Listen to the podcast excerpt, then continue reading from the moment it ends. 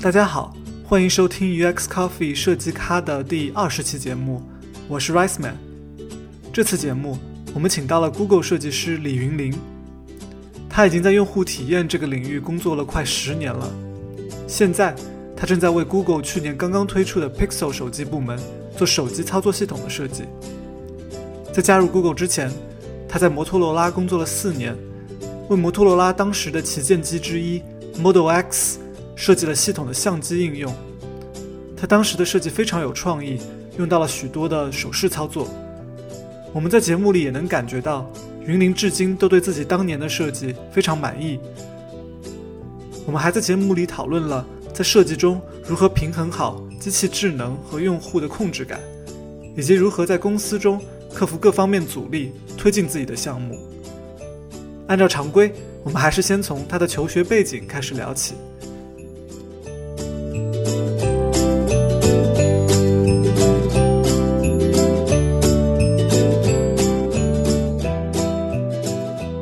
我们看到你那个本科是在台湾政治大学是吧？是嗯，呃国立政治大学。国立政治大学、嗯，然后你学的是什么专业？新闻，新闻。是念新闻的嗯，你还有一个法法律的辅系，辅修这样子。对嗯辅修嗯对嗯。那这个怎么会对设计产生了兴趣呢？设计，呃，在纯新闻里面，其实有分编辑跟呃记者采访。嗯嗯，那没有跟计设计有什么关系啊？其实稍微有一点，就是如果你在做编辑的时候，我们那时候要编报纸，嗯哦，然后你就有版面设计的概念，就是你就要有层次嘛，然后嗯对还有视觉动线啊，然后大小分布什么这些东西嗯的，其实跟设计稍微有点关系，或者是书籍，嗯我们对要编杂志的话也会有嗯版面设计。那在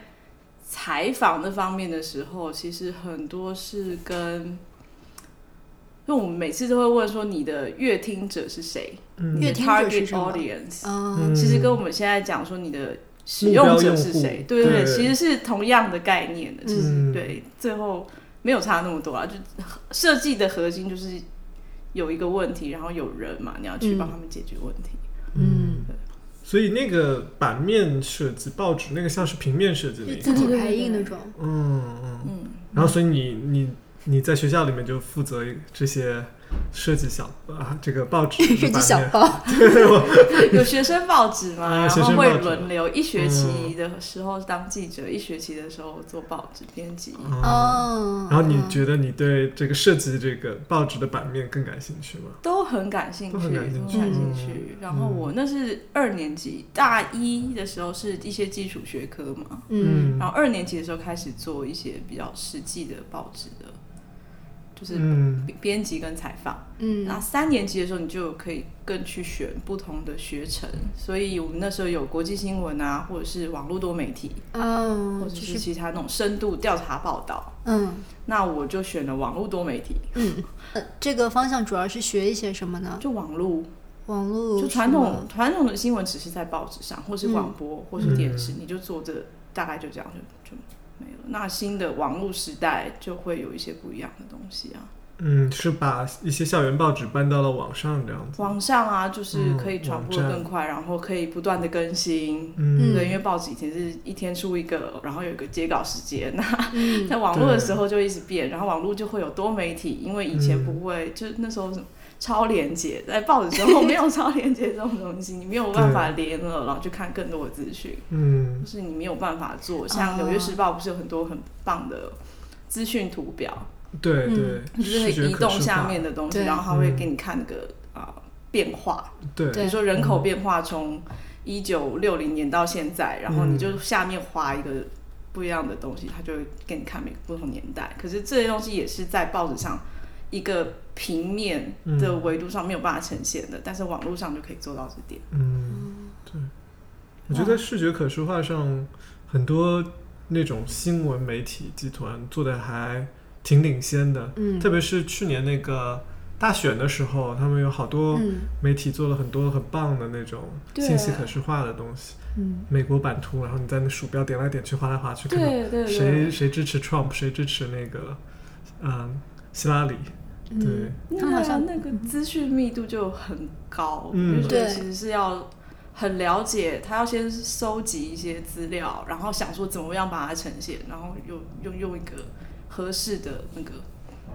呃科技的方法去呈现它。对啊，而且你还可以就自己跟这个数据玩儿，就不不是。我觉得传统的那种纸嗯质媒体，你就只能单方面的传达某一种讯息，但你可能把所有数据都整合一下以后，每个人想要去挖掘的那个角度不一样，看到的就是不一样的东西。我对可能，啊。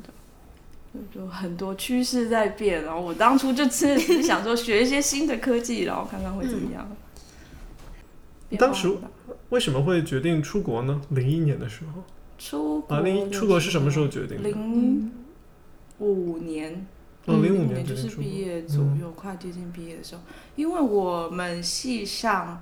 呃，大多数的老师其实都还是传统新闻学。嗯然后我有一位老师，让我的恩师张宝芳老师，嗯他本身他他是当年第一代，也不是第一代，就是比较早出来的嗯嗯，新闻系学生，他就在戏谷工作一段时间，嗯那后来就给我们介绍一些这呃美国戏谷这边发生比较新的潮流，嗯所以等于在我们系上，他奠定了网络与多媒体学程。那我就在他下面修很多课，他就跟我介绍这边东西，他就说你应该出来看看。你当时，呃，你后来是去到那个卡内基梅隆 CMU 这个大学，是下面有一个叫 Master of Entertainment Technology 娱乐乐科技技，对，娱乐这个科项技目就是不是呃 CMU 最有名的就是那个人机互动的，互动对对它其实非常有名，很多的 designer 都是从里面出来的。对对，嗯那我念的是娱乐科技，嗯那我的同学大部分现在就是在 Disney 啊、Pixar 啊，或是啊，好娱棒！娱乐产业、嗯做游戏啊，对做那个呃电影是吗？电影对、嗯电影，然后比如说游乐园主题 Disney 里乐面的园那，种嗯，设施的，那我是比较，因为我在那个产业里面，嗯，嗯，是还蛮好玩的。哎那是一个很有意思的方向。你怎么会想到去申请这个呃项目的呢？这就是又是另外一个贵人嘛，嗯我的恩师他那时候呃刚好台湾有在做创新与创造力嗯的一个活动，嗯然后就从教育部下面就有一些推广。那带头的一位老师是吴敬吉老师，他就把美国很多关于这方面，因为我们一直在讲文文化创意产业，然后他就把很多美国相关的科系的资讯就带回来，然后告诉我们，就说你可以去试试看啊，有这个学程啊，很棒。嗯我那时候其实不觉得自己可以申请上，嗯因为 CMU 传统来讲是就是 CS 非常强，嗯，对电脑科学非常非常强的对学校。然后我就是一个新闻系的学生，我又很多东西其实都不会啊，那我我怎么申请上呢？然后我就不管厚着脸皮还是硬申请了，然后嗯很幸运的嗯就就上了。嗯。那你在这个项目里面，就是读研究所的时候啊、学些什么呢？就娱乐科技学一些什么东西呢？娱乐科技，我们学校的系它比较实作取向，就是第一学期的时候，每一学每个学生都要学的三堂课，一堂叫做 Building Virtual World，就是做虚拟世界，已经是虚拟现实了吗？对对，我们那时候就在做了，所以、呃，什么现在很红的 VR，对然后 AR 什么，那时候都都有试过。对，嗯他那一堂课，而且那一堂是最重，那一堂是我们系上非常有名的课，一嗯，学期要有五轮，要做五个 project 出来哇，然后两等于两个礼拜到三个礼拜就要做一个东西，嗯所以我们那时候像我一个 project 是做魁地奇的 game，啊 魁地奇的游戏就是就要有呃，我们这样怎么讲呢？每四个人组成一个小组，嗯一个会主要就是负责 coding。嗯写程式，然后一个是做建模 modeler，、嗯然后一个是 artist，就是做呃平面的美工。嗯那还有另外一个人，就是哎不会这三样的人， 就是说剩下其他东西，通常我们叫做 producer，就是制作人，你要帮大家规划好、嗯啊，就是什么像东西产放品哪经里理那对种对对，嗯然后代表大家上台去讲我们的这 project 是什么东西，嗯然后还要帮忙做呃声音、哦音效，嗯，嗯，那也是专业活。呃，就是就是， 对那我就是不会那三样，所以我那时候做的是就是 producer 跟音效那样。啊，嗯那比如说我那个魁地奇的 project 的话，就是呃 modeler 他们就做了一个魁地奇的那个场景，嗯哼，然后是实体的实体不是实体虚拟的、啊，虚拟的魁虚地奇，拟的场景，哦然后玩的人呢，就是我们在拿了一根应该就是类似扫把的东西吧，嗯 然后在上面放一个 sensor 感应器，嗯然后所以它你在左右摇的时候，就很像你真的在骑那个扫把。哇这么高级，就是对，然后这啊你很就像迪士尼乐园里面的游乐对项你目就觉啊。得那你在画面上就可以看到那个你你的那个虚拟人物在里面飞，哦，然后你要去抢那个球，金毯子。嗯，对，对嗯对对，就这样就在里面玩，哦，天哪，很嗯这就有是意思 VR 啊，其实对啊还不错。然后我那时候就要做，就要去录音啊，就要说有人就要说啊比赛要开始啦，然后宣布， 然后耶嗯大家赢了，观众欢呼啊。那时候有这种哈利波特音的电影了效，吗就？是有有有有，嗯嗯那 那时候时候刚好应该认是输了哈利最波火特，的，对，刚出的对时候，对。这也听起来就是跟迪士尼乐园里面玩儿，它可能现在只是加了一个过山车什么之类的，但实际上跟您的当时时设计的概念很像我。们做的当然比较简陋一点，嗯我们可是你知道，那是我刚刚说四个人一个小组，对啊，两个礼拜就把它做完了，哇，然后就要 demo，大家要去其他组的人要可以玩，嗯，哇，一学期要做几个这样的项目？五个个五个，哦五个，好哦然后紧最张后啊！呢， 最后最后是。我们会在学校的一个礼堂表演，叫做 BVW 秀，就是我们那堂课的 名称嗯 BVW 秀。然后大家的人会去，就是算是一个传统，还在 CMU 还蛮有名的。嗯，对啊，我哦觉得这个项目好好玩啊，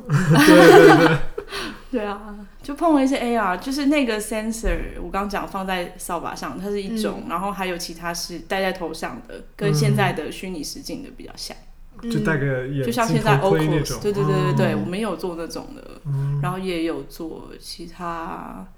呃投影的，反正有很多不同的 sensor，就是它会让你每一次都去玩不同的。嗯，那你毕业了之后是，嗯，去了一个叫 Curis，对是，cool cool iris，它就是把很酷，哦然后 iris 是眼睛、眼瞳的那个字合在一起。这个公司主要是做什么的呢？它主要做呃图库 gallery，就是它做的是，它当时有名的是它的界面，它是做一个三 D 的墙，我们叫三 D 的墙，嗯嗯那横向的，所以你就把所有的图片就放到那个三 D 的墙里面去，嗯网络上搜集到图片，然后你就可以一直呃 scroll 这样滑，滑一直滑一直滑，嗯你就可以一直看下去，一直看下去。是一个硬件吗？还是它是一个插件，一开始是那个浏览器的插件，哦？嗯所以比如说你去 Facebook 看嗯你的相簿。那你在网页看到的就会有其他网络上的连接啊，很多杂七杂八的嗯嗯但是你如果按了我们那个插件，它就带你到一个背景是黑的，然后它是三 D 的那个图片墙，然后你就一直看一看，你就可以很快的看到所有的图片。嗯，那对于只看图片来讲，它是一个比较好的经验，因为你就没有其他的杂讯，它嗯，图片会看起来比较快，那个时候是可以用手滑吗？还是是用鼠标？鼠标滑的。嗯，那个体验还是比较沉浸式的，对嗯对对，当时其实蛮好，那时候做的时候，嗯、好像也有是跟 Apple 联络或者什么，就是那时候都得到很好的评价。嗯然后现在有那个 TechCrunch，嗯，嗯，然后 TechCrunch 我们有得到那个设计奖，哦，嗯，很棒。当年的时嗯候。那是什么时候去的摩托罗拉？摩托罗拉是我在那边工作了大概两三年，三年后，你在那里工作了两三年了。，对，然后才哦换嗯换换去摩托罗拉。嗯，那我们要不讲讲你在摩托罗拉做的事情好了？我在摩托罗拉的时候，一开始也是要去他们专门做多媒体的 team，就是那也是个做照片墙嘛。做照片，然后做相机、做音乐，嗯，嗯还就是相关那一的。组，对对对对对，做那些的东西。嗯是啊，嗯，能不能给我们介绍一两个你当当时在那里做的项目？我那时候一开始做的有一个后来相机 app 我有看到，对相机 app，嗯，它是我那时候刚进去的那个时机非常的妙。我在嗯跟摩托罗拉面试的当天早上，嗯哼，呃，就刚好有一个新闻出来说 Google 把摩托罗拉买下来了。 啊，对啊，然后呃，事实上是买下来，可是在美国那个过程会很长，很长，还对要经过中国政府、什么欧盟、美国这边都要对同意之后，最后才会真的说确定可以。嗯所以那段时间大概又有一年吧。所以我一开始进去的时候没有多久，就因为 Google 其实也是开始在准备他们要接手这间公司了，嗯然后就会在讨论说，我一开始的 project 到底要不要继续做呢？嗯然后后来很多东西就都取消了。嗯那那段时间变成有一个空窗期，其实是我们不知道自己到底可以做什么，因嗯，为 deal 也还没有正式的确定下来。对，然后，但是我们又觉得我们不能不做一些东西，因为不做一些东西，那就等着被人家砍。 那我们就在想说，好，那不管不管怎么样，那我们来想说，我们自己就假设我们要出一只手机，我们到底要做什么？嗯那我们还是照原本的分组，就是我还是负责相机啊、图片啊这些部分。然后嗯我的老板说，我们来想想，重新，呃，我们就有比较多的时间，就是现在我们在做设计，不是时间不够，你就没有办法从设计 design principle 设计的嗯准则开始。嗯但我们那时候刚好就有那个时间可以从从那个最 level 对，最高的一个一些最一些对。一些比较抽象的嗯概念开对始对入对对，手开始好好的嗯想想想想，然后对，那做到一半的时候，刚好呃就确定了，好就确定可以买了，确定可以什么确？定摩托罗拉可以确定 Google 可以买可以买摩摩托托罗罗拉了。哦，那好这个对项目有什么影响？大家就很高兴，那那时候就变成说， 那我们非常的肯定，我们要做一只 X Phone， X Phone 什么是手 X Phone 啊？他们就是 X 在美国就是不确定位置，哦就要给你很多挑战。嗯对，所以那就变成说，那我们要做什么东西才会能够做出不一样的东西？嗯那我们那时候就想到，就有人提到一个 idea，因为看到 iOS 上面有一个 app 嗯叫 The Cam，、很奇怪的名字 The Cam，它呢，它就是在它的那个相机里面什么都没有，你就按了你就照相。嗯什么东西都没有。然后我们就想说，我们能够做出一个这么这样的东西吗？像这样子，嗯就是非常非常不一样，这是一个很很特别的挑战吧。嗯然后我们就开始把很多东西都是想说拿掉，嗯，就从零开始，那什么东西要加进去？嗯对啊，那时候的相机就是传传统的就是手机自带的相机 app 里面都有些什么乱七八糟的功能啊？那时候一定会有录影嘛，啊嗯然后一定会有照相，嗯，然后开始会有很多其他不同的模式啊，设置什么的，对对对对嗯对，其他不同设置，灯光啊，就什么日光灯啊、荧光灯啊，嗯然后不同的，你说的那个 app 它就。你进去以后就只有一个画面，什么按钮都没有它。什么都真的都没有。 然后它好像你按了之后，它会上面出来，它就是呃上面会有提示，就说你长按的话，它就呃可以开始录影。嗯嗯，嗯它大概就这样，就只有这两个功能。 哦嗯，好极简。对对对，简到我们觉得可能不能当一般人最常用的手机 app。对对，尤其是如果你们要出一款摩托罗拉的手机，对它要成为一个默认的相机应用，对。这还挺大胆的。对，那个就有点太大胆了，我们觉得不够，所以我们嗯就开始、好，那我们觉得你至少呃，你要可以是两个不同的镜头，前面的跟后面的嘛，嗯就一个自拍镜头跟一个一般镜头，对嗯你要能够换啊， 然后你还是要有多一点的那个其他不同的设设置定，嗯稍微多一些嘛。那你还要什么功能？你还要能够看你的呃照的照片，啊，对，嗯，对，对，所以我们就慢慢慢慢一样加回去，就最基本的就是所有你的照相的框，就是嗯你看到的，就是你照到的照片。嗯，那你把这些功能加回去，又很容易做成相机应用原来的样子啊。你们当时设置的那些 guiding principle，就是准设计准则是什么样子的？什么准则？就是我们做这个应用要做成什么样子？有你要能够很快，快，嗯，，对，你要很快，快包括你的相机快，但是你在分享给别人的时候，你也要很快，嗯然后你要能够呃很好的，就是很方便的让你 share 出去。它还有什么能够图片不只是只照相，它还包括记忆的功能。那你怎么去帮它重新整理它的记忆？嗯，就是其实很很比较抽象、嗯 high level 嗯的东西。那那个简单极简也曾也是你们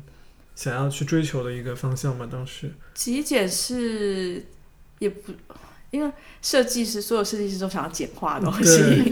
嗯然后所以我们当然是想把很多用不到的东西拿掉。嗯，像那时候会有录音的时候，还有声音都有很多的设定，嗯，就像这种很很小，你大概对，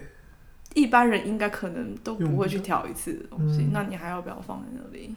嗯，就你放在那边，同时代表你如果推出下一个版本的时候，你要去维持它。对，不然如果一有那么一两个用户用它的，他就可能会抱怨说：“哎，对怎么对不对见了对对，？”所以其实减功能比加功能往往更难，更难嗯更难嗯。对，所以我们那时候刚好因为 Google 的关系，Google 把嗯摩托罗拉买下来了，刚好有一个有点像是全部重新来过的机会，嗯所以我们就从最少开始慢嗯。慢加。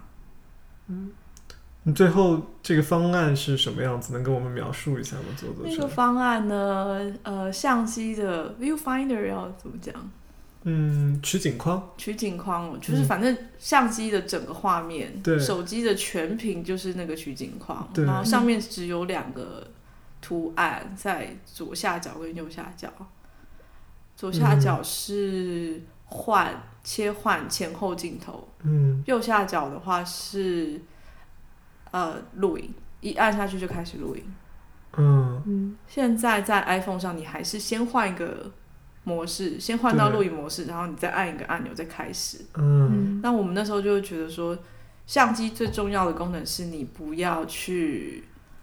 呃错过你想照的那个时瞬间，间，嗯嗯对，那个瞬间非常非常重要。对所对以我们宁愿让你一按下去它就开始录了，嗯让你之后再去决定你要不要前面那个时间。嗯嗯然后就是你，我宁愿多不要少。嗯嗯对，那剩下的功能去哪儿了？剩下的功能呢，就是呃，手机，比如说你要 zoom in zoom out，要拉近拉远的话，你是上下拖，嗯剩嗯下啊，对对对。然后如果你的设一些设置那些是从左边滑出来，嗯，嗯，然后你要看你照过的那个照片的话，是从右边滑出来。这听上去有点像就像 Snapchat，对，让我想到 Snapchat 也是左滑右滑那时的。候还没有 Snapchat。哦，对，那个时候应该没有吧？那你们是怎么想出来的呢？就是这样，这样的话可以出设置，这样的话可以出别的。其实是从很多不同的地方看到的这种嗯就是借不同的 idea，、像嗯是 Google 的原生的相机，它在应该是 KitKat 吧，嗯，还是哪一版？就是你照了照片的时候，它就往就有一个照片框，然后它往右飞走，啊，然后你那时候就可以把它从滑回来嗯去看那个。那我们就觉得那个其实还蛮蛮好的，对然后就想说，那我们就把它放在那边。嗯那左边的话，其实就有一些摩托罗拉自己的呃手机的 app，就把呃设置放在左边，嗯或是像我们现在有那个 Android 上面就有一个那个菜单的按钮，也是在左上角，你按嗯对了它就东西就是从左边出来。我们觉得对那刚好放在那边嗯就。他们都刚好符合那个系统，他们不会互相冲突。嗯那，哎，这个东西包括其实大家现在对 Snapchat 也有批评啊，就是你怎么发现这些功能？对，这个很，你们当时是怎么解决这个问题的？做首饰，嗯纯首饰来讲，就是、呃，会遇到的挑战就是这个，对，嗯因为它不是你看得到的东西，那你怎么让使用者知道有这个东西，有这个功能在那边？对，那嗯，我们那时候呢，主要是在呃一开始你开始用相机的 app 的时候，你打开的时候就会有好几个介绍的功能。嗯，那我们放了三个，主要就是你要怎么照相，然后你要怎么呃 zoom in zoom out，还有你要怎么去看看你照过的照片跟设置。嗯其实一一和三是最重要的。嗯第二个，我们放在中间的那个，你要怎么做 mini zoom out 那个，嗯其实没有那么常用在手机上，嗯嗯嗯，因为手对机呃画质没那么 好，就是你 zoom in 的时候，其实你就是其实就是只是切图而已，对，而对且啊那个时候应该也不是光学变焦，其实对，你不是、那个都不是，你那个对拉放大放小其实都是数码的一些都是调数整码的，嗯其实不会更好。嗯对那一和三，我们就要确认大家拿到，因为我们觉得这是最重要的功能。你大概知道这个，其他的话你不知道，你慢慢找也没有关系。你如果不会那、那那两个功能的话，你就没有办法用这手机了。所以它一定要在一开始的时候就交给你。嗯然后呢，呃，他们呃，我们做的那个提示呢是全屏的，啊，所以我第一次进到这个对应用的时候，你会有一个全哦指导的 overlay，对对对，嗯那就是什么 overlay 半透明的东西，你还是看得到后面有有实景在取景框里面，嗯然后它就就是加在上面，嗯，嗯对。就会告诉你，你就直接说左边有什么，右边有什么，然后对怎么，嗯，那左边有什么，右边有什么，这个东西还是很容易忘记啊。嗯对，所以我们在你离开了那个第三个提示之后呢，我们又在荧幕上再加了两个 tab，嗯呃，不是不是一般的 tab，就是看起来你可以有一个图案，反正你看起来是你觉得你可以从左往右拉，一个是右、啊从就是右什么往小左箭拉头的，那对对种对。嗯那那两个一直会在那边，它嗯就是只占了小部分，那个框上的一小部分，它不会挡到你绝大部分的东西，嗯但是它一直在那边，啊直到你真的拉了，它发生了效果之后，它才不见。所以等于是你做完了之后，呃，嗯它才消失，然后那个的效果就更好。嗯嗯，对，感觉这个挺聪明的办法，嗯嗯对，设计首饰的时候，其实就是分两个部分，呃，就是你我们常在说 discoverability，对就是好不好发现这个东西啊。对其实我觉得可以分两个层面，一个是这个东西到底有没有办法发现，嗯，第二个是发现了之后呢，你会不会记得这个东西？对，嗯你学了一次之后，你还需要学第二次、第三次，还是说你学了一次它就会记得？嗯那我觉得手势的东西，其实你只能在第二个部分做得非常好，因为它就是不在荧幕上，你怎么能够期待使用者能够主动发现？大部分的东西是你要去告诉他们的，对，绝非常非常少的手势能够成在第一项就嗯完全不需要帮助。然后，可是第二个是我们可以努力去做的，嗯，就是你在设计一个手势的时候，你让它变得很自然，所对，以那你做一次，你之后你就会记得了。嗯就比如说，我们的相机里面有一个手势，是你把手机前后转一转，嗯那你你就会从呃，不管你的手机原本是全部没有，你没有在用你的手机，是全部停下来的，或是你在看 Facebook，它就会直接跳到 camera 相机的那个 app。嗯，那那个的话其实也是很难发现的，对，但是你做了一次的时候，它就是刚好你就会很习惯，你好像把你的手机叫醒的那种感觉。嗯所以你之后就比较容易记得。嗯，然后我们之后把它又加到了你在前后的相机换的时候，你用同样的手势，你也可以换手机，呃，换镜头。嗯嗯，所以如果你在这个相机里面，你这个前后转一转对就对对嗯换镜、切换镜头，这样对子。，那因为它刚好符合你现实生活中前后镜头换的时候，很像就是前后转的那对个画面，对嗯对它符合你原本的习惯的认知，这时候它就会你就很顺嘛，你就不会说我要改一个习惯或什么，那它就会记得。所以就是一个是能不能发现，能不能，然后另外一个是能不能记得，嗯，嗯我们就是努力的把所有手势做到能够做一次，它就记起来了。嗯，嗯，你们当时有去做一些用户测试呀什么的，你你怎么做确定这个东西他们能够记得，他们能够发现呢？做了很多次，嗯就是、因为这个真的是一个很不非传统、非对典型的相机，我们做了前前后后八次以上的测试吧。哇，就是、嗯呃，当然不不是说只有最后他们能不能发现这些手对指，是说这个东西到底好不好用。嗯对，从前面从概念上到最后都有。然后我们测试至少在我们那时候是都是蛮成功的，嗯而且这是一个 Android 手机。 然后我们那时候其实找了一些是 Apple 的 user、啊 Apple 的使用者来。嗯那那时候测试完之后，呃，那个 prototype 是我自己用 Flash 做的，用用 Flash Flash 做的，嗯，对我用 Flash 做的 prototype，然 后原型，然后里面的东西都很简陋啊，然后那嗯个图其实都是很原始，就是很丑的图在里面哦。但 是他们弄完之后呢，他们非常的兴奋，那些使用者非常的兴奋，然后他们要做完要离开的时候还说：“你们这只手机什么时候要出？请告诉 我。”哇，那是非常成功的，就是你就会这个概觉念得哇，我的工作真的太棒了。对 被认可了，那对个是设计师可能最最开心的对时候。对对，嗯对啊。嗯啊、问一个技术细节啊，你当时测这个原型、测概念，用 Flash 做，但你那些手势，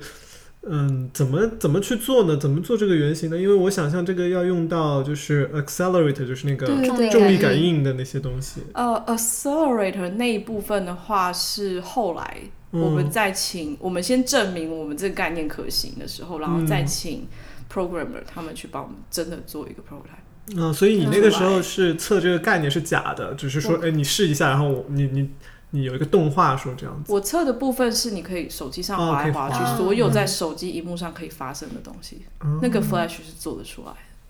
这个然是后嗯用手机播放那个 Flash 嘛，就没有，就是让他们真的这样滑、啊，就是啊对可以就是照相，就按一下，然后就对有一张照片的效果啊。嗯然后按很久，一直按下去，长按的时候就会连续照。嗯，我懂了哦，然这后些都是滑可以用左边做出来的吗对对对对对，那时候可以用 Flash 做。哇，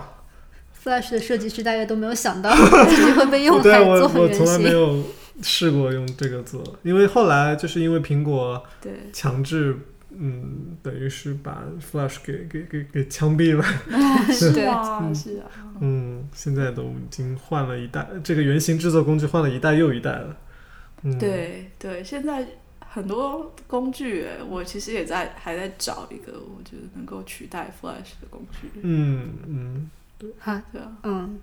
你有找到吗？或者我你我觉就是得什么有在潜力？哦、我不知道你们的意见呐、因为我就是只在试，至少在嗯 Flash 的时候，我觉得我能够做非常多的事情。嗯，嗯对，对，然后现在很多工具它是基本上百分之八十都可以做到，可是有时候你要测试做一些比较难的时候，它又刚好缺了那一块这样子。嗯嗯，对啊，我就我也不知道。嗯那个时候 Flash 是不是还可以编程来着？对对 Action 对， script 就是因为我我是嗯我是有写一点 action script 在里面，嗯，那它就比较可以动态的改里面的内容，对对，就你选了什么那个状态会换 state 可以改嗯变嘛。可是现在大部分的 prototype tool 是比较没有办法，嗯嗯，它大概是这个做了发生做，然后就连到另外一个事情去，它没有办法说这个，而且某个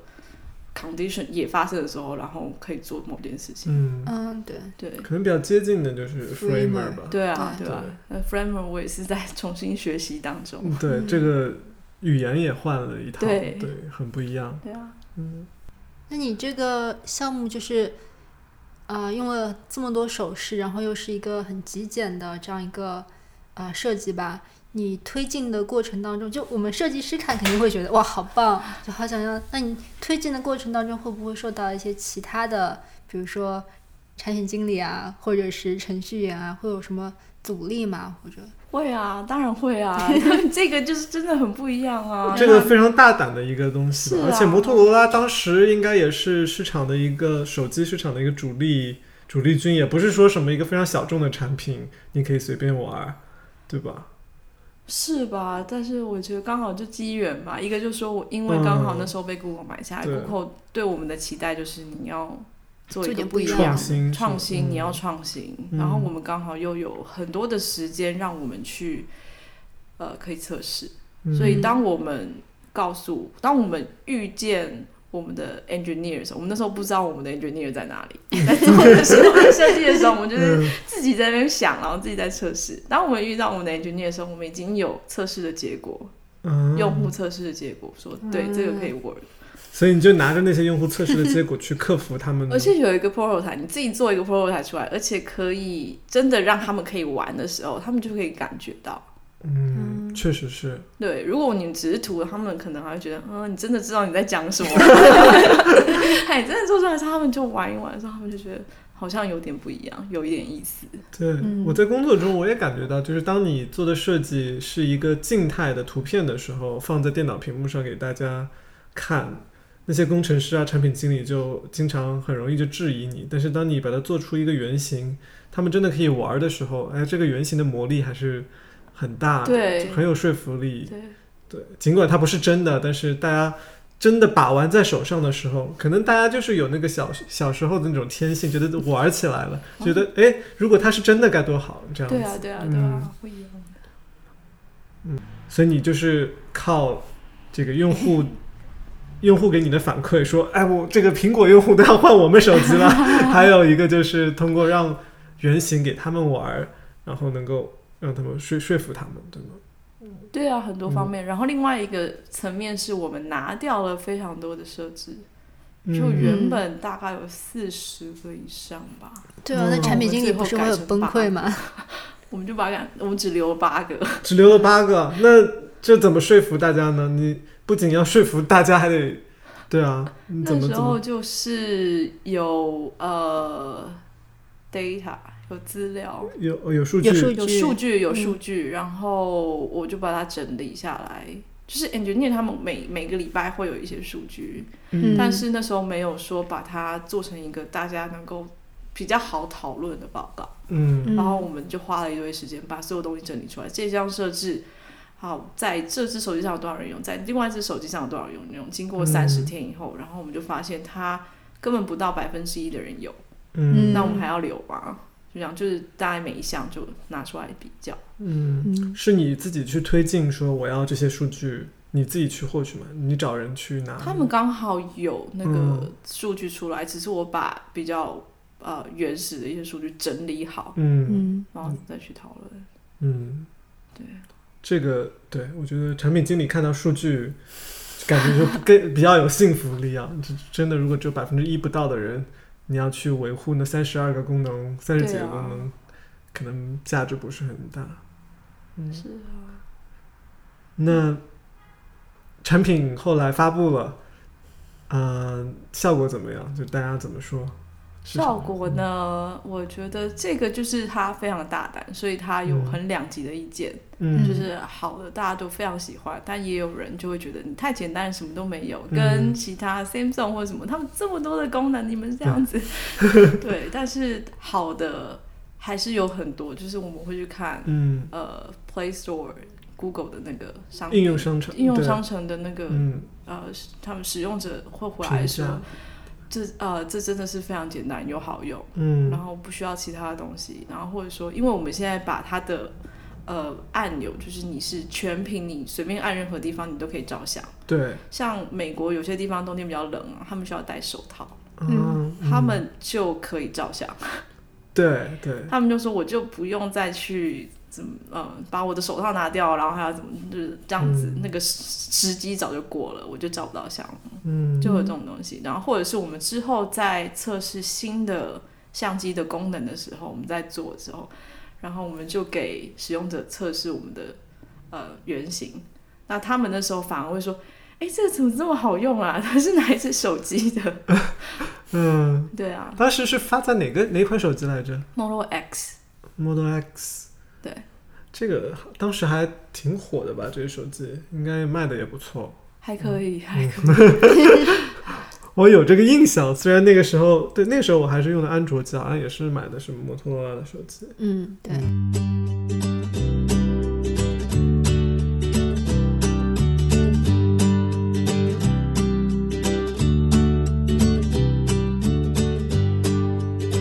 那你在摩托罗拉还有做别的什么呃功能吗？或者是设计嗯哦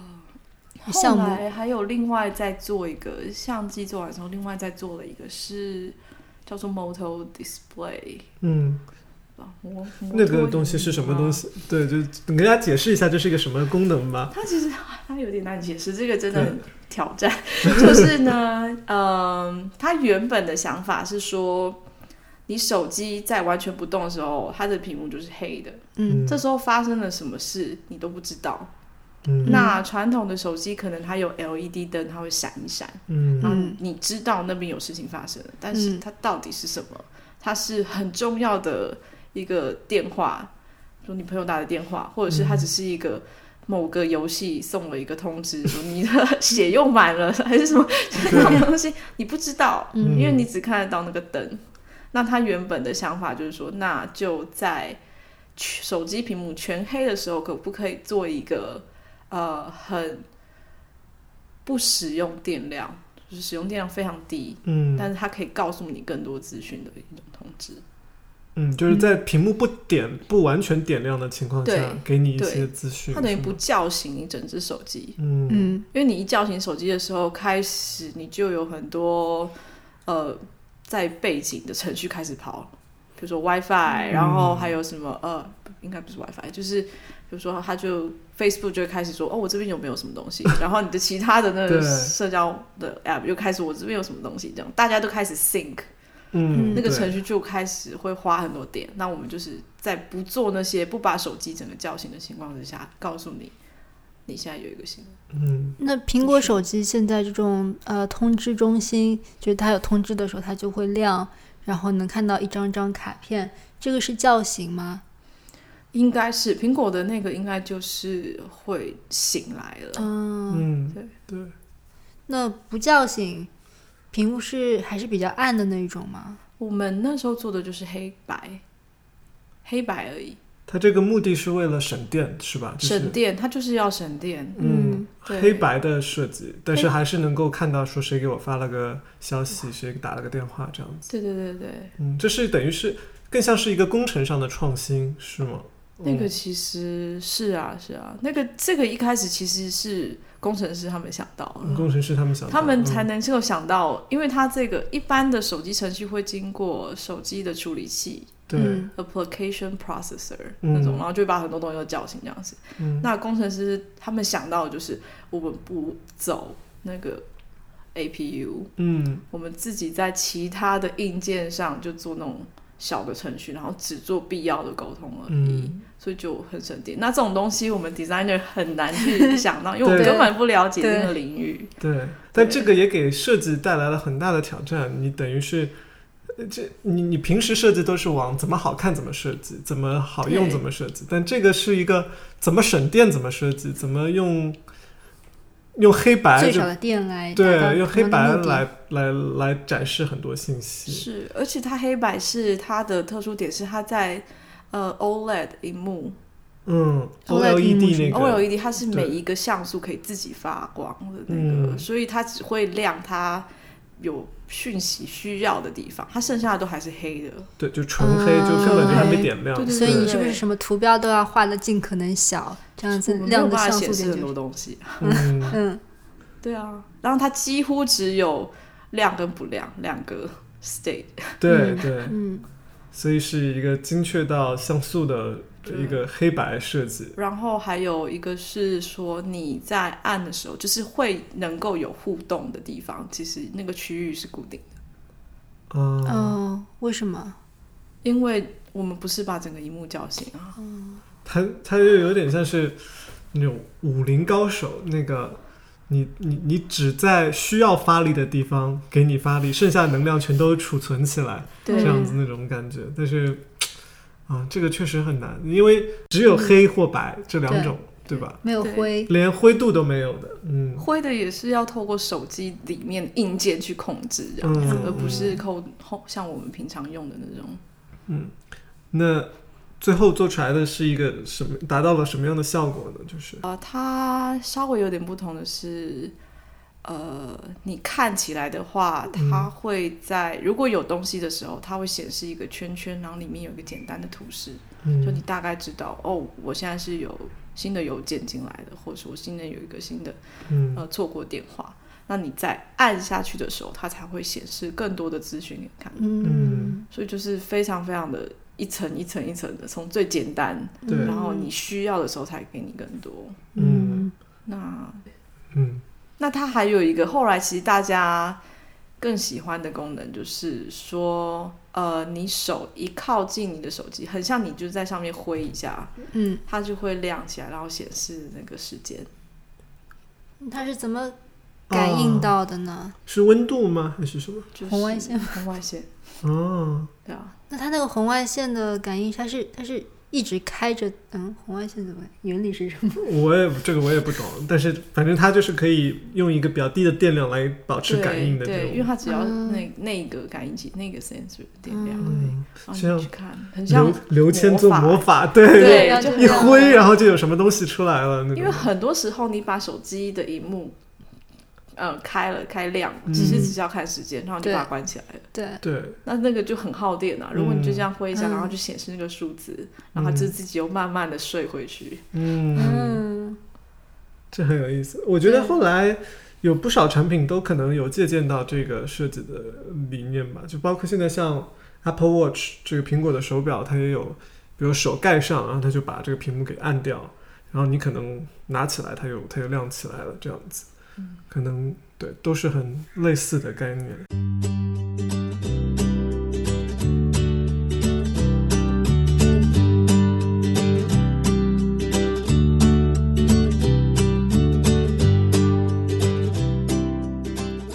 嗯，后来你就加入了 Google，Google 是你是等于是从摩托罗拉这样直接转组转组呢，还是说是等于不是传说，后来 Google 又把摩托罗拉卖给联想了，哦，哦对对，对是有这回事。然后你对但是你又重新我又我又面试，再然后过再对进 Google 对。，嗯，呃，加入 Google 是哪一年啊？呃，一去年前年底，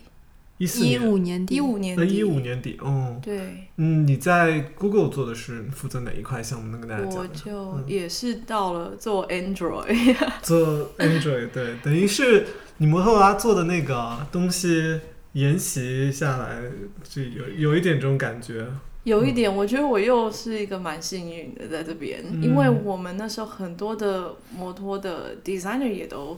也都过来 Google，、嗯，但是只有我到了，安 Android，卓组的，对，嗯其他人就是一些新的领域。嗯。嗯，你在 Android 负责哪一块的这个设计？呃，我就刚好，又是 刚好，我就刚好，呃，那时候去年的时候刚好，Google 又想要做 Pixel，嗯，对，是一个对，亲 Google 亲儿子的手机。亲儿 子，之前是一个过季的，所以 虽然我们有很多好的 idea，可是资源总还是不如亲儿子。对嗯对对啊，而且且还是有有点顾忌，因为还有其他的厂商厂商，对，对，不能靠太近。但现在是亲生的，就比较比嗯较，专注的把一只手机做好。然后，嗯对我进来的时候刚好又又想要有一个亲儿子， 嗯，好吧，好好的培养成人。对，资源也公司资源也比较倾斜于那个那个项目了。对啊，嗯对啊，就得到比较多的重视。嗯，对但安卓是一个非常复杂的。就是操作系统啊、嗯这个里面，你在当中负责这个具体是哪一些哪一块？ Android，我们的 team 主要就比较是系统方面的东西，嗯所以如果你想说是 Gmail 或者什么那种的话，那就是别的 Gmail 的人的对，嗯 team 有做。单独的组去做这对些。对对，有单独的嗯组。那我们在我我负责的话是呃，关于 support，嗯，嗯，然后还嗯有客客服客服支持客服，支对持对对客服客服，那还有空间管理，嗯，嗯就是 Storage 设置当中有一块是对，嗯是空手间机管还有多少空间内存？对，理，因为嗯现在绝大多数的手机的空间就是它会告诉你用了多少，你用完就用完了，嗯那用完之后怎么办呢？ 嗯，现在是使用者自己要想办法。对，那我对啊，市场上有很多什么安卓的，清理大师，对什么什么清理对大师什么非之常类的，的热门，嗯，都那个是 app 非常热门，好几百万的下载啊，量。所以现在是想要在系统级集别上成这个功能嘛让，它让它更易用，是吗？就不用户可以在系统里面一键清理这种吗，对有这种嗯就我们希嗯望当事情发生的时候，因为你需要嗯空间的时候，就是你真的要用了。嗯嗯那我们希望在那时候发生的时候，能够有一些东西能够，呃，应该说我们希望能够在系统在那个时刻发生之前，就先帮你处理好，让那个尽量不要发生。你就是很高兴的用你的手机，你永远不要担心你空间不够，啊，你怎么做呢？这是一个很很 崇高的目标，但是实际上是很难发生的。只是我们就想办法，嗯嗯，对不对？那就想过什么办法？比如说，我们会要跟做呃 photos 嗯相片的那个 team 合作啊，因为 Photos 通常是手机上用最大嗯，对量的。那对，当他们如果已经呃备份好了，我们会不会就把它清掉，从手机上清掉？哦就自动自动清掉嘛，就是当它传到 Google Photos 的云端之后，呃，也不会是及时那么及时，嗯因为你多半你还是希望呃。是，除非你空间不够了，不然你还是希望所有的东西都在你的手机上，因为比较快。嗯然后你又没有说有没有网络的限制，你什么时候都可以看嘛，离线状态都还是可以看。嗯所以就是到了某一个程度，嗯当你空间不够的时候，我们才开始清。嗯，嗯那对啊，相片是一个项目，我们就想其他还有什么事情可以做的。嗯，嗯，这个东西它做这个设计，它有什么难难点吗？就是它复杂在哪里，或者说设计当中要考虑的东西是什么？比如说不同项目的东西，哪些你可以比较积极的去把它清掉，哪些不行，嗯，你是要告诉用户是吗？这也是另外一个嗯最后做出来的点。就是有些比如说照片的话，它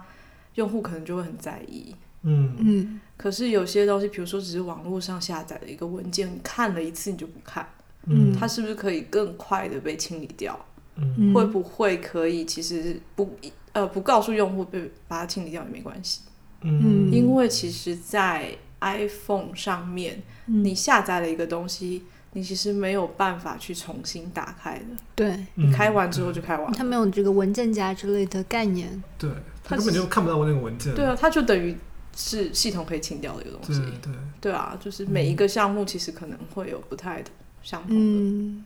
所以就是不同的文件，你们会有不同的处理方式，然后你们要想办法研究出来怎么样的处理，就什么时候把它删掉是对用户来说最合理的。嗯，对，大大致上的目标是这样。嗯对，用用户会不会觉得有点失控失去控制的感觉？这个就是很难的地方啊。嗯到到底我们能够清到什么程度，到对不侵犯他们原本的内容，嗯然后什么时候该告诉他们，什么时候不需要告诉他们，不然又变得很嗯烦，对，嗯一直讲一直讲。嗯然后它其实是一个有点奇怪的概念吧，就是我们希望做的是能够自动帮他们处理这些东西。嗯那其实事情还没有发生，嗯你要一开始要告诉他们，我要帮你做这些事情哦，那可能在什么什么情况之下这件事会发生。然后他们有些照片是比较好理解的，有些东西可能他们根本不知道那是什么，嗯这样子。比如说 cash，嗯缓存。对。对那种嗯东西，那该到底该怎么办呢？嗯，我爸妈，我爸也问过我，他看到“缓存”这个词是什么意 思？对啊，然后或者是现在手机，比如说 YouTube 用了超多的，你看 YouTube 它就一直帮你缓 存，嗯，这哦对种该怎么办呢？嗯，在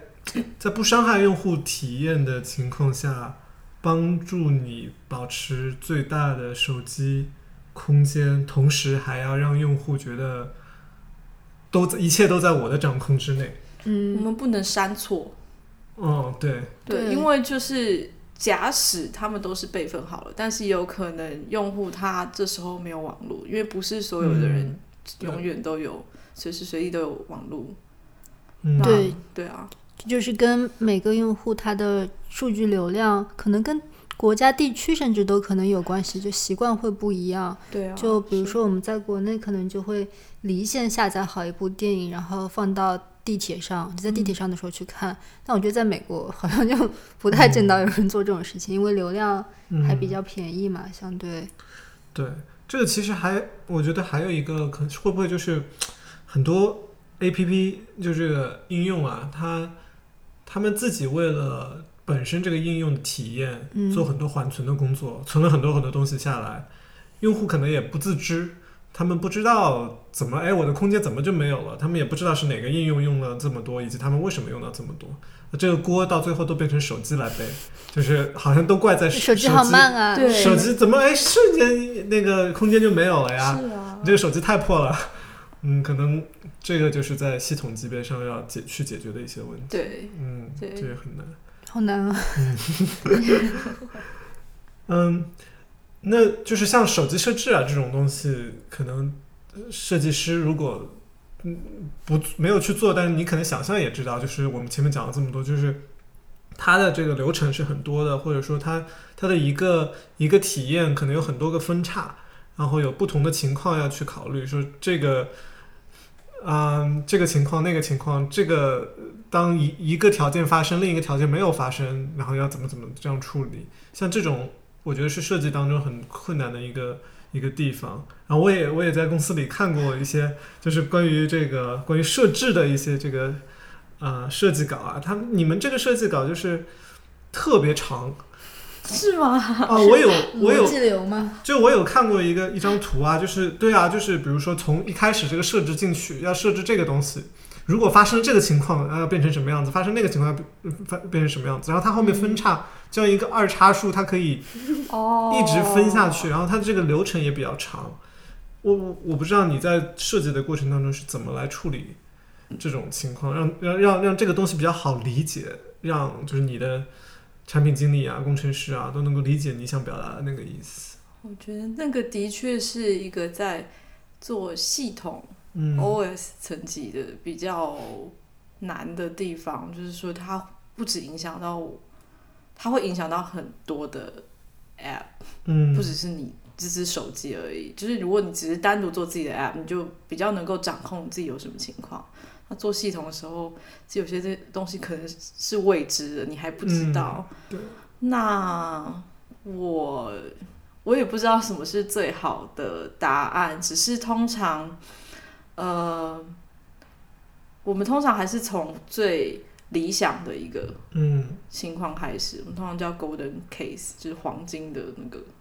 嗯情境嘛，对就是假设什么事情都对了，那就会发生这些事情，那我们就把这个列好。嗯那假设其他的情况会有什么其他杂七杂八的情况？那其他的就是 error case 错误的那些嗯 case 的时候，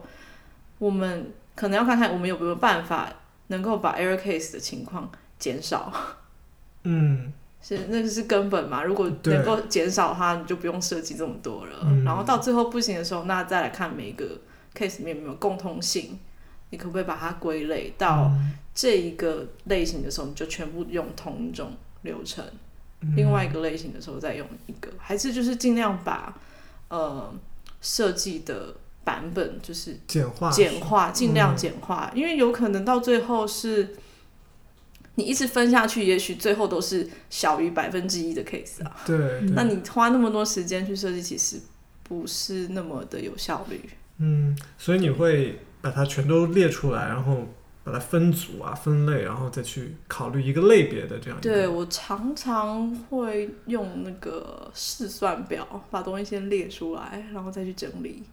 试算表是什么？ spreadsheet。哦呃哦，嗯，对，就是表格全都把所有情况都列出来，然想后到的啊，然后嗯变数啊，什么这个有对这个没有，然后大概再弄，然后整理好了。嗯嗯，对，再去跟自己先想清楚了，然嗯后跟 engineer 他们确认说，我有没有漏掉什么重要的嗯 case，、然后大家这样讨论。嗯，我觉得那个也是很，至少我自己觉得很有效，就是。呃，spreadsheet 也是他们工程师他们能 够也是能够理解的沟东通西嗯语言， 对对对对，对然后假设我们都能够在那个嗯 case 上都能够达到共识的时候，其实这接下来做就很简单。他们就说：“好，我都同意，那你就把那个 mark 图做出来给我就好了。”嗯他们不会再否认，不会不会再反对啊什么对对的。对。呃我觉得这个也我我呃两年前我做这个一个设计的时候，也是有碰到这种情况，就是有很多很多的啊、错误情况要要去那个，但是我那个时候没有你那么机智，我就是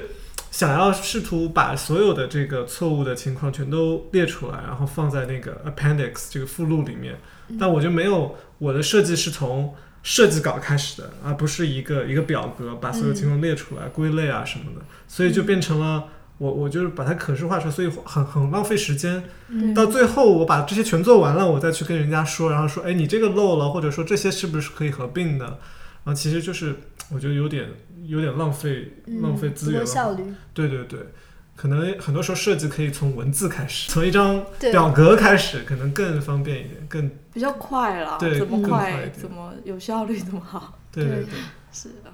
我知道你好像还要做一个呃，就是新手手机的一块儿，就是这个第一次的开箱拆机的，呃，不是拆箱开机的这个体验，这个英文叫做 out of box experience，是吧对对。嗯，能跟我们讲讲这是一个什么什么意思？什么叫做这个开机体验呢？开机开箱就是嗯字面上就是你拿到了一个新的手机，它寄到你家或者你去外面买的时候，嗯你先拿到的是一个它的盒子。嗯，然哦后你把它打开，一层一层的剥开保护膜， 然后里面说明书，然嗯后手机在上面还有一层薄膜，你把它撕开，然后那个电源再把它那个 turn on 这样弄亮了，嗯那然所后以这再个开体始，这个对，体这验就是开箱。按下电源以后那一块儿是是要设计的部分是吗？我们设计对软体方面，就是他们按下电源，手嗯机屏幕变亮，开始跑之后发生什么事？嗯嗯那它特别的地方是在于，因为它是你第一次跟这个手机的第一第一次的第一接次触，接触哦，对，第一眼的印象，那你当然会希望能够让他觉得这个东西很兴奋，因为他拿到一个新的玩具，对 而，且手机这么贵，几百 刀，就是哇真对的，啊，你希望还是他能够保持那个兴奋感，然后让他不会觉得失望。然后，但是在这个同时，你要开箱的时候是一连串的设置，嗯，设置其实很无聊，嗯对，对，但是你又必须把它设置好了，你才能确保之后手机能够运作正常。嗯所以他就是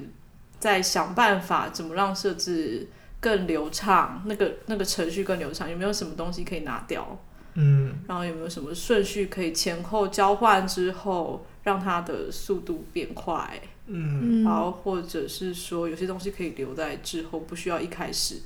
就强迫所有的使用者去看完所有东西。嗯，然后在他们弄完这个之后呢，他们开始用手机的时候，他们就觉得哇超棒了，我可以开始用。那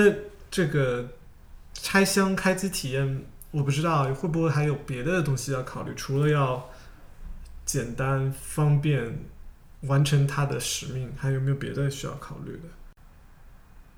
它难其实是难在你是一连串不同的功能拼在一起，嗯嗯然后我们只是提供一个有点像平台的东西，一开始嗯的这种平台，然后把它串在一起。但是里面其实是很多不同的，要跟很多的不同团队合作，把这些东西一起做好。嗯不同团队是，是比如说这什么？就是这其实是最难的东西，嗯就是比如说某一个 Pixel 有很多新功能啊，嗯这个功能可能是团队 A，这个功能可能是团队 B，、嗯然后另外一个功能是团队 C 的，然后他们全部大家都想要放在这里面啊。嗯然后这时候如果你觉得团队 C 比较不重要，那你要怎么跟他讲？ 你要怎么办呢？ 然后全部他们的团队做了这一部分的东西，嗯你怎么确保大家的感觉是都是同样嗯，有一个就统一的、统一的，连贯的一种对感觉对，而嗯不会有稍微差别，或是对，可能每个团队都想说，哎，我们这个有一个新功能，你能不能告诉一下用户？但是你们又不能够把它做的太长，把所有新功能都告诉用户，所以你对要去协调这个事情。要去协调，然后嗯它长的样子，它应该要跟其他的有一致嗯的感觉，对，不然就变成好这个手机一开始怎么就觉得 好像不知道在做什么，不是一个很协和的一个体嗯验。嗯那所以这个品牌的感觉，或者说这个手机传达出来的一种一致性，其实也是也是很重要的，是吗？一一开始其实开机也还会有动画呀什么之类的，对啊，对啊，你从头到尾，他一开始也就是一个，就是第一眼的印象啊，嗯所以呃，branding 嗯嗯品牌的印象是非常非常重要的，格外重要在这个时候。我觉得嗯其他的时候可能是实用性多一点吧，就是对你刚开始在用手机的时候，对，但是这个时候除了实用性之外，还有就是品牌的印象，还有那个兴奋感，嗯，我觉得对，跟其他时刻的那个体验比起来。嗯，嗯我记得这个新的 Pixel 开机。可能从某一代开始就有了吧，就是 Google 那个 logo，它会在那里各种嗯炫酷的在那里动啊，然后可能在后台你们在准备开机这样一个过程，但是同时也传达一个呃 Google 这样一个公司的品牌的形象啊，嗯或者它这个公司的文化都想要告诉给用户，可能只有短短几秒钟，但是对、啊，也要去完成这个使命。对，嗯，是一个还是是一个非常复杂的体验，要考虑到各个方面的东西。嗯是，对啊，那啊、也聊得蛮久了，我们节目到最后有一个还是一个传统，就是你给大家留一个联系方式，就是如果大家有什么问题啊，或者想继续线下跟你交流的，有没有什么办法联系到你？就留我的 email 好啊嗯了，好，呃，就是云林 L，然后小 at gmail.com，嗯，好的，好的我们对把这个邮箱也会放在那个最后的 show notes 里面。嗯，嗯，好，那今天就到这里啊、谢谢云林来到我谢谢们节目，我非常谢荣谢。幸。这期节目就到这里啦，感谢大家的收听。如果你喜欢我们节目的话，希望你可以去 iTunes 上给我们的节目打个分，这样可以帮助我们被更多人发现，我们也会更有动力来继续做下去。我们在微信公众号和知乎专栏上都叫 UX Coffee，U X C O F F E E。我们会在这两个平台延迟发送节目的文字稿，还有一些别的和用户体验和产品设计相关的文章，希望大家都能来关注我们。好的，今天就到这里啦，拜拜。